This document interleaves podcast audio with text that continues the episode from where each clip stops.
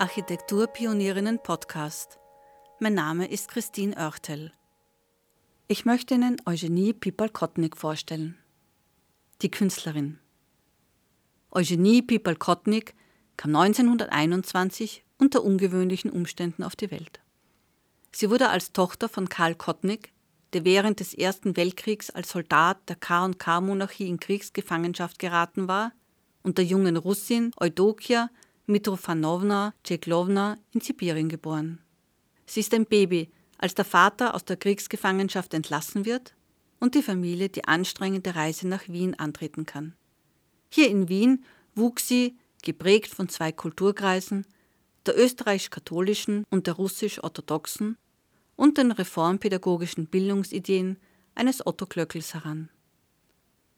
Mit gerade einmal 14 Jahren bewarb sich Eugenie Kotnik um eine Aufnahme an der Kunstgewerbeschule und absolvierte neben Fächern wie ornamentale Schrift, Kunstgeschichte oder technischen Zeichnen, die in den letzten beiden Studienjahren von 1938 bis 1940 auch die Fachklasse für Architektur bei Franz Schuster.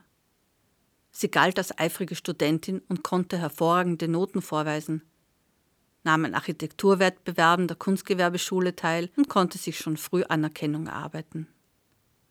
1940 schloss sie mit einer Arbeit Landhaus an einem Alpensee ab, für die sie sogar den Staatspreis erhielt.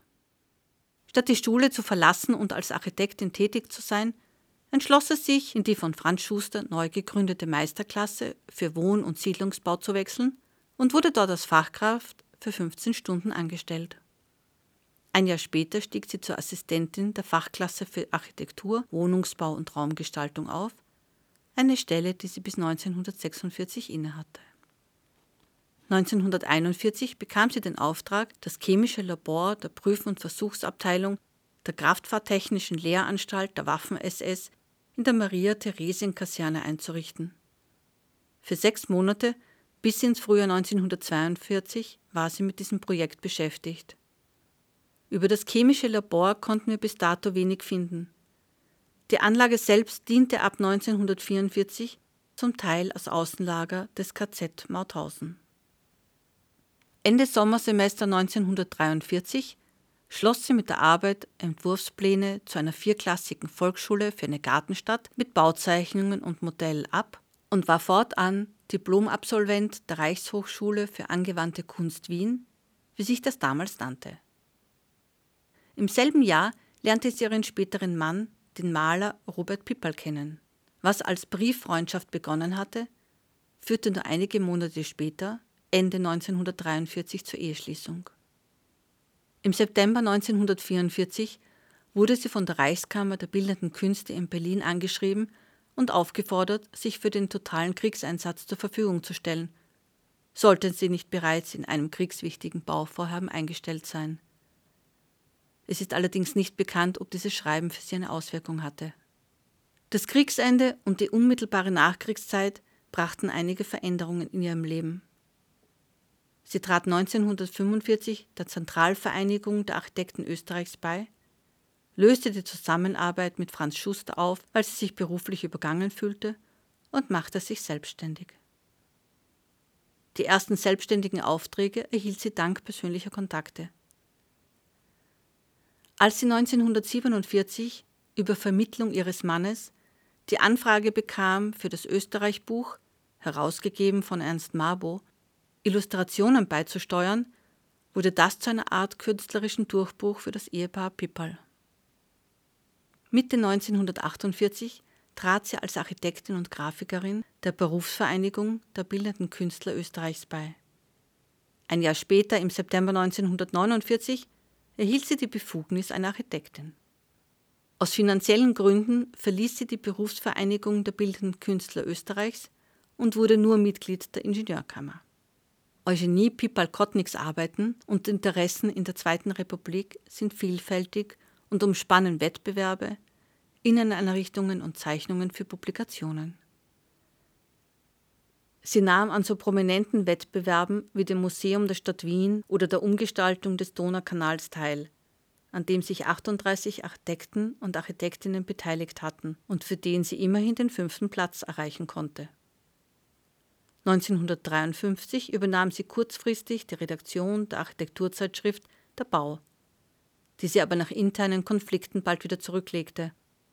Erfolgreicher blieb sie mit Beiträgen für Publikationen. Sie steuerte Stadtpläne für die Zeitschrift Sie und Er bei oder gestaltete 1952 eine Einladungskarte zum Heugen für den österreichischen Außenminister Karl Gruber. Einige andere Illustrationsprojekte blieben nur in der Planungsphase und wurden nicht umgesetzt. Eine weitere berufliche Schiene, die sich auftat, war die der Inneneinrichtungen. Mehr zufällig als geplant scheint sie zu Beginn für Wohnungseinrichtungen beauftragt worden zu sein, die sich aber mit der Zeit zu einem eigenen Arbeitszweig ausgeweitet hatten. Ob für Privatkunden von Wien bis New York oder das Bürogebäude der Firma Frank und Katreiner in Linz und die Wiener städtische Bestattung bis in die 1960er Jahre blieben Inneneinrichtungen ein Teil ihrer Arbeit. Obwohl sie mit ihrem Mann über fünf Jahrzehnte im gemeinsamen Atelier arbeitete, war es ihr immer auch wichtig, eigenständige Projekte voranzutreiben. So konnte sie ab Mitte der 1950er Jahre Aufträge der Stadt Wien für Wohnhausanlagen lukrieren. Zum Beispiel 1962 bis 66 für eine Wohnhausanlage in der Jägerstraße im 20. Wiener Gemeindebezirk oder von 1968 bis 73 für die Wohnhausanlage in der Türnelhofstraße im 11. Bezirk.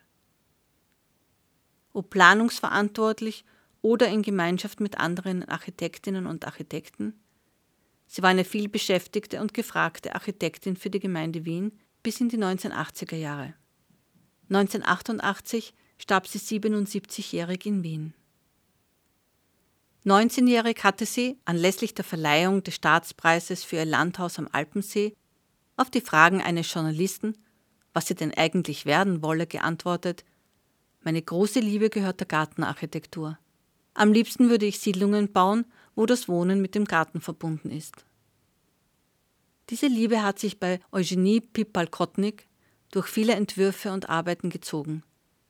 Den Außenraum hat sie stets auch als Lebensraum begriffen und sie war und ist in diesem Sinne vorausschauend und modern.